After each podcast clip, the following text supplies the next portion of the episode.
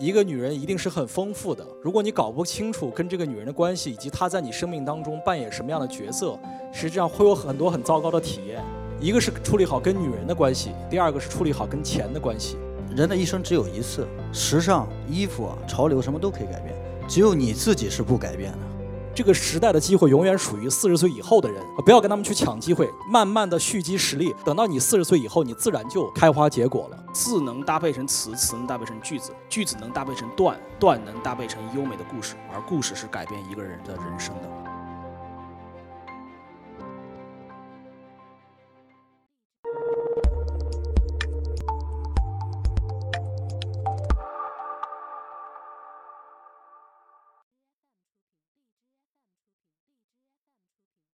刚才呢，那个呃，他们交给我一个重要的任务，就是让我少说话，就是让我我因为所以我现在客串一个主持人啊，就是呃，今天呢有两个问题跟那个张老师和呃尚兆明老师尚老师。第一个问题呢，啊，就是如果你重新回到大学时代，你有什么道理是你最想早点明白的？先请赵明老师吧，好不好？因为赵明老师年纪最大嘛。你这都看出来了，什么道理在大学的时候就希望能明白，是吧？我会觉得是异性吧，就是因为我是一个男生哈，在相当长的青春岁月当中，我最困惑的就是女生是一个什么样的物种。呃，这个事情我不知道在座的男生会不会有跟我相同的困惑，所以我到今天我才明白，其实女人就是你到今天到今天已经明白了。呃，明白了一点儿吧。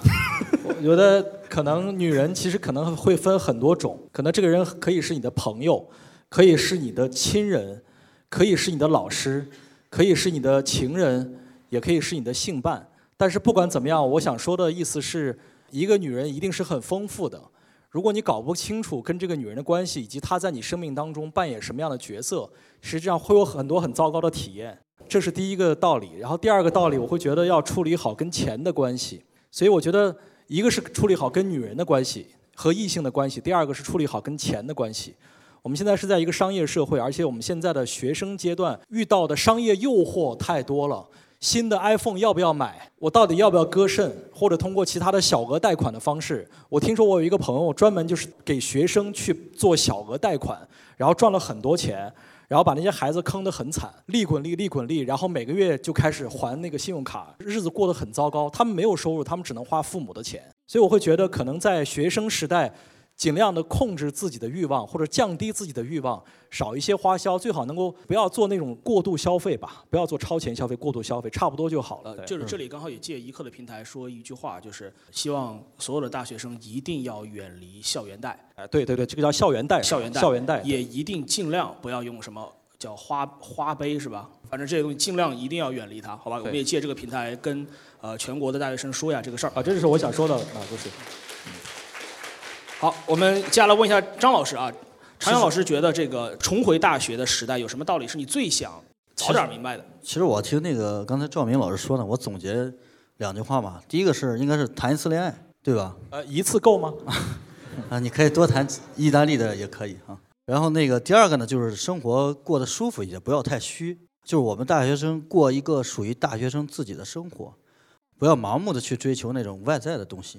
那同时过一个让自己舒服的生活，所以说如果回到那个时代，我觉得我会舒舒服服的过日子。张老师的结束让我完全没防住，哈 哈身为一个优秀的主持人，这个话撂在地上了啊！但是我总结一下，其实呢，有一次我跟张老师、赵明老师我们喝酒的时候聊到，年轻时缺钱，年长时缺情。也就是说，其实人世间最美好的事情是啊，当你年长了还有情，年少时。还有钱，好，我们问一下第二个问题啊啊，我们请这位请请张老师来，就是你有什么相见恨晚的知识想推荐给年轻人？这个知识是相见恨晚的。我今天坐这儿特别像崔永元那个实话实说啊，有这种一种感觉哈。对，如果是真的是这个知识的话哈，啊，我认为就是做自己喜欢的事儿，就是千万不要勉强自己。我觉得人的一生只有一次，刚才你也提到了，就是只有你自己是不改变的。时尚、衣服、啊、潮流什么都可以改变，但只有你自己是不改变的。所以我觉得，现在你们你们是幸运，你们还在大学里，就是尽可能做自己能做、喜欢做的事儿，不要勉强。如果你勉强了之后，你一定会后悔的。谢谢张老师，这次还真接住了啊。那个，但是呢，呃，张老师，就是我这个也要跟你探讨一下，就是说，呃，那大家不应该变吗？也就是在大学四年里面，他们要保持原样，他们不应该变吗？我说的变，其实就是他在做自己喜欢你指的是不忘初心？就我觉得就是就是做自己热爱的事儿，就就是很简单嘛，就是你做你自己，千万不要就像你刚才讲的，就是我考研是因为别人考研我要考研，而是因为我考研是为了出国，我考研甚至为了找个女朋友都可以。哎，没错，好，谢谢。就是各位要记住，永远不要让让自己的青春去为别人的梦想买单。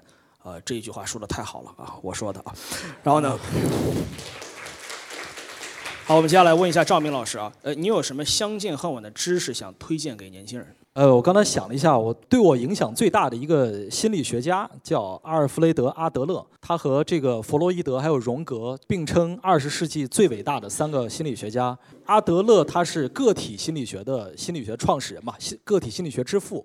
就我会觉得，我到今天我写的书，我的观念，我的很多对这个世界的看法，对我自己的看法，都得益于阿德勒的心理学的著作，所以可以推荐给大家去多读阿德勒的心理学。他的心理学到今天都有超前性，这是给大家的一个建议吧。比方说，现在要推荐大家，尤其是我们，因为我们在座有很多大一的孩子，推荐他们去读一本书。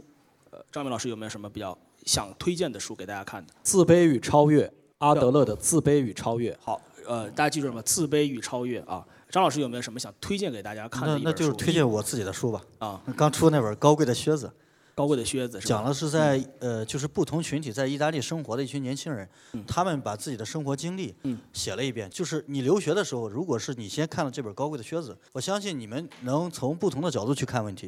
因为我觉得咱们现在中国的教育就是说，就像一枚硬币，它特别像一枚硬币的 A 面，但是一枚硬币的 B 面往往你看不到。所以就是，如果是你了解一些国外信息，甚至看了这本《高贵靴子》，我希望你能从不同的角度去看问题。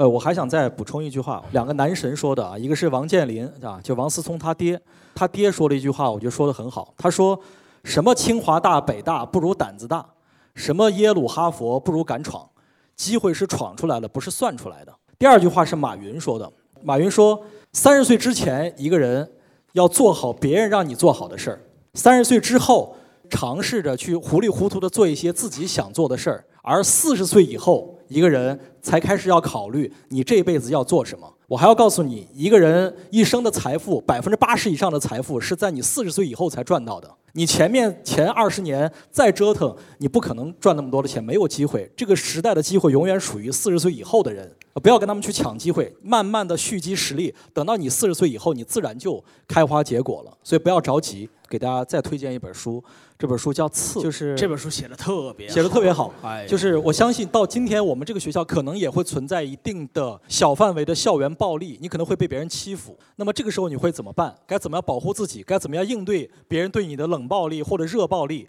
去读一读《刺》这本小说，你可以找到一些答案。对可以找到一些答案。呃，我要推荐一本书给大家呢，这本书大家要听好，一定要看啊！这本书叫《新华字典》。新华字典里有字，大家注意啊，字能搭配成词，词能搭配成句子，句子能搭配成段，段能搭配成优美的故事，而故事是改变一个人的人生的。所以，不要让任何一个人推荐任何一本书，它是整体的，对吧？好，我觉得我们仨尬聊就聊到这儿啊。